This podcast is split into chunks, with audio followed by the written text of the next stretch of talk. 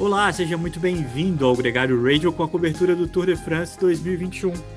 Eu sou o Leandro Bittar e comigo aqui Nicolas Sessler para falar sobre a 14ª etapa, vitória da fuga, mais um ciclista que vence escapado, solitário na meta, dessa vez o holandês Bok Molema da equipe Trek. A etapa foi muito movimentada, muitas ações, menos na disputa pela camisa amarela. Para o Tadej Pogacar foi um dia um pouco mais tranquilo, entre aspas, Nicolas Sessler. Muito bem-vindo. Fala, capitão. Fala, galera. Hoje foi o dia da fuga de la fuga, como já diria o Pedro Garcia. La fuga de la fuga! Oh! É, e foi exatamente essa. É, foi um dia muito disputado, né? Para quem parece, para quem olhou pela televisão e teve a sensação de que foi uma etapa fácil, posso te garantir que não foi, quando você, pela expressão corporal que você via e o nível dos atletas que entraram nesse corte, né, que formaram a fuga, é, fala muito do, do quão rápido eles rodaram. Diferente de uma etapa de sprint, né, Nicolas, que a emoção fica toda no final, hoje a emoção não estava nem tanto no final. Os últimos 10 quilômetros ali, o Molema já tinha uma diferença consolidada, os perseguidores já não tinham ali gás para buscar, mas em compensação, até formar essa configuração, até formar a fuga, o, o início da prova em si e até o momento que o Molema ataca e deixa um grupo que tinha grandes nomes, estava inclusive o Mafraile, campeão espanhol, o Patrick Conrad, o Garoto Sorriso, Esteban Chaves e o seu amigo Sérgio Iguita, estava ali, todos eles lutando por uma vitória numa etapa de transição, né, nesse momento que, a etapa, que, é, que 66% do Tour de France fica para trás. É, exatamente, né? Nosso amigo do podcast. Para quem não, não escutou ainda, fica aí o gancho. No, no programa Colômbia, a gente tem entrevista com o Sérgio, que hoje fez segunda na etapa, né? Então, foi um pega bom. É um tipo de etapa, né, Leandro, que para quem olha de fora pode parecer uma etapa um pouco morna, mas eu posso te garantir que de dentro do pelotão é um dos dias mais duros que, que podem existir. Por quê? A fuga demorou muito para ser feita, é num dia de calor, significa que o pelotão rodou muito rápido toda a primeira metade da, da prova, e são ataques e contra-ataques, onde as equipes têm que estar controlando até que se forma uma fuga que, que não é aquela fuga política por sorte ou bom posicionamento. Entrou na fuga quem tinha perna. Então você pode olhar os nomes que estavam ali, somente bons escaladores e gente top, né? Então, você tinha Guilherme Martin, Louis Menkes, eh, Michael Woods, todos nomes de muito peso. O que acontece? Você já veio com uma etapa muito rápida por muito tempo, é, mesmo quando a fuga se, se formou, todos os atletas que estavam ali gastaram muito para entrar nessa fuga. São todos muito bons. Todos ali tinham um objetivo claro.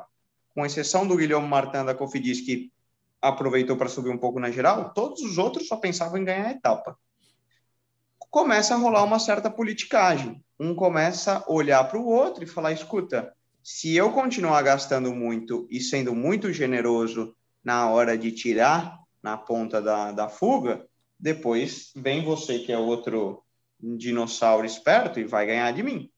E começa a olhar um, um olhar para o outro e falar: bom, eu não vou tirar, você também não. E assim a fuga não anda tão rápido. Balker Mollema, que ele fez?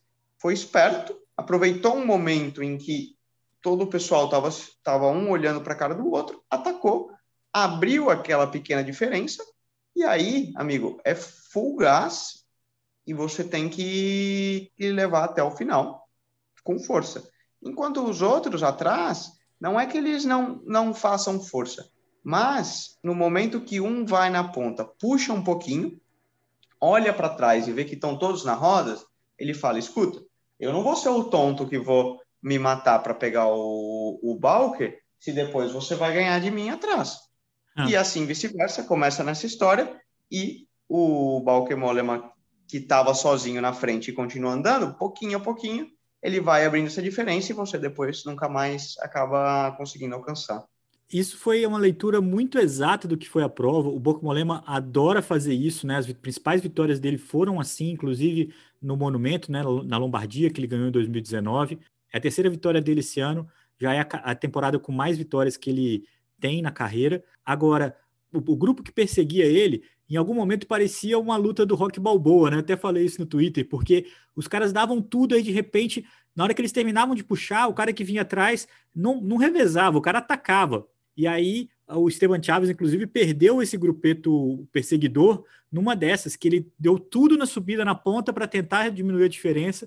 Quando ele terminou, foi o Iguita que acelerou, na hora que ele já não conseguia andar mais na roda dos caras, porque ele tinha dado tudo. E, e o que você está dizendo foi exatamente o que aconteceu, inclusive um dos motivos que impediu esse grupo, que era muito forte, de alcançar o Molema, que é um cara que sabe fazer isso como poucos, deixar o grupo ali brigando pela quem vai pôr a cara no vento, vamos dizer assim. A grande diferença dessa etapa, Nicolas, é que a gente teve uma mudança na classificação de bolinhas. O Michael Woods, o canadense, conseguiu pontuar, assim como o Wood Pous, que também pontuou, é, mas o, o, o, Woods pontuou mais e tomou a camisa do Nairo Quintana, vai vestir a camisa de bolinha na etapa de amanhã. Essa fuga colocou o Guilherme Martin em segundo lugar na classificação geral. A gente vai lembrar que o Ben O'Connor também viveu isso, mas ganhando a etapa e assumindo a vice-liderança sem nenhuma reação ao AE Emirates, controlou o pelotão no máximo ali para manter uma diferença razoável. Se alguém quisesse buscar uma, o Guilherme Martin, que fossem os outros times, que fossem os outros times que buscam um lugar no pódio. A UAE não fez muita, muita força assim, manteve a coisa numa zona de controle ali, sem grandes dificuldades, vamos dizer assim, sempre, sempre entre aspas, né, Nicolas? Sempre aqui do sofá, mas foi uma etapa que foi muito apimentada na disputa da etapa, teve disputas secundárias, como a camisa de bolinha, essa subida na classificação geral do Guilherme Martin, e o pelotão, o resto ali, rodou com uma certa tranquilidade. Ninguém tentou hoje é, uma reviravolta na classificação geral entre os, os líderes. Né? A reviravolta veio com o Guilherme Martin. Eu acho que eles estão salvaguardando muito também, Leandro, para as próximas etapas. Amanhã eles têm, uma, eles têm uma etapa que eles chegam em Andorra, nos Pirineus. Então, promete ser uma etapa com, com boa, uh, bom entretenimento, pode-se dizer. E, com exceção, fazendo uma análise do que a gente pode esperar para amanhã, vai ser outra etapa de alta montanha, onde, novamente, uma fuga de qualidade deve disputar a, a etapa. E, obviamente, tem que ver quem vai entrar nessa, nessa fuga. Eu acho que bastante gente hoje da classificação geral decidiu guardar para justamente tentar alguma emboscada na, nessa etapa de amanhã. Porque, basicamente, tirando o Tadej Pogacar e o Guilherme Martin, que gastaram muito hoje, todo o restante dos nomes que a gente vê no top 10, então Carapaz, Uran e companhia limitada, eles vão ter que se mexer, porque senão o Tour vai passando, vão passando as etapas, a gente já está chegando ao segundo dia de descanso, vai chegar em Paris, e se o pessoal não chacoalhar a árvore, não vão cair, não vão cair maçãs para ninguém, não. O problema é que tá todo mundo ali de baixo com a cabeça meio baixa. Então, se, se balançar demais, cai na cabeça deles, né? Então não pode dar muito mole. Amanhã, Nicolas, são três subidas de categoria 1, tem uma subida de categoria 2, é uma etapa longa, dura, um pouco mais dura, mas também um pouco parecida com a de hoje. Uma etapa que vai desgastando, desgastando, desgastando, mas termina em descida. Lembrando que depois do dia de descanso são três etapas nos Pirineus, com montanha, também muito duras, que é onde os escaladores vão ter vez. Né? Já falando um pouquinho do que vai rolar, amanhã tem essa etapa de Andorra, descanso na segunda-feira, com a live com Murilo Fischer. Terça, quarta e quinta, montanha nos Pirineus. Sexta, uma etapa plana de transição. Sábado, contra-relógio decisivo antes de Paris. Esse é o cenário para quem quiser tentar alguma coisa.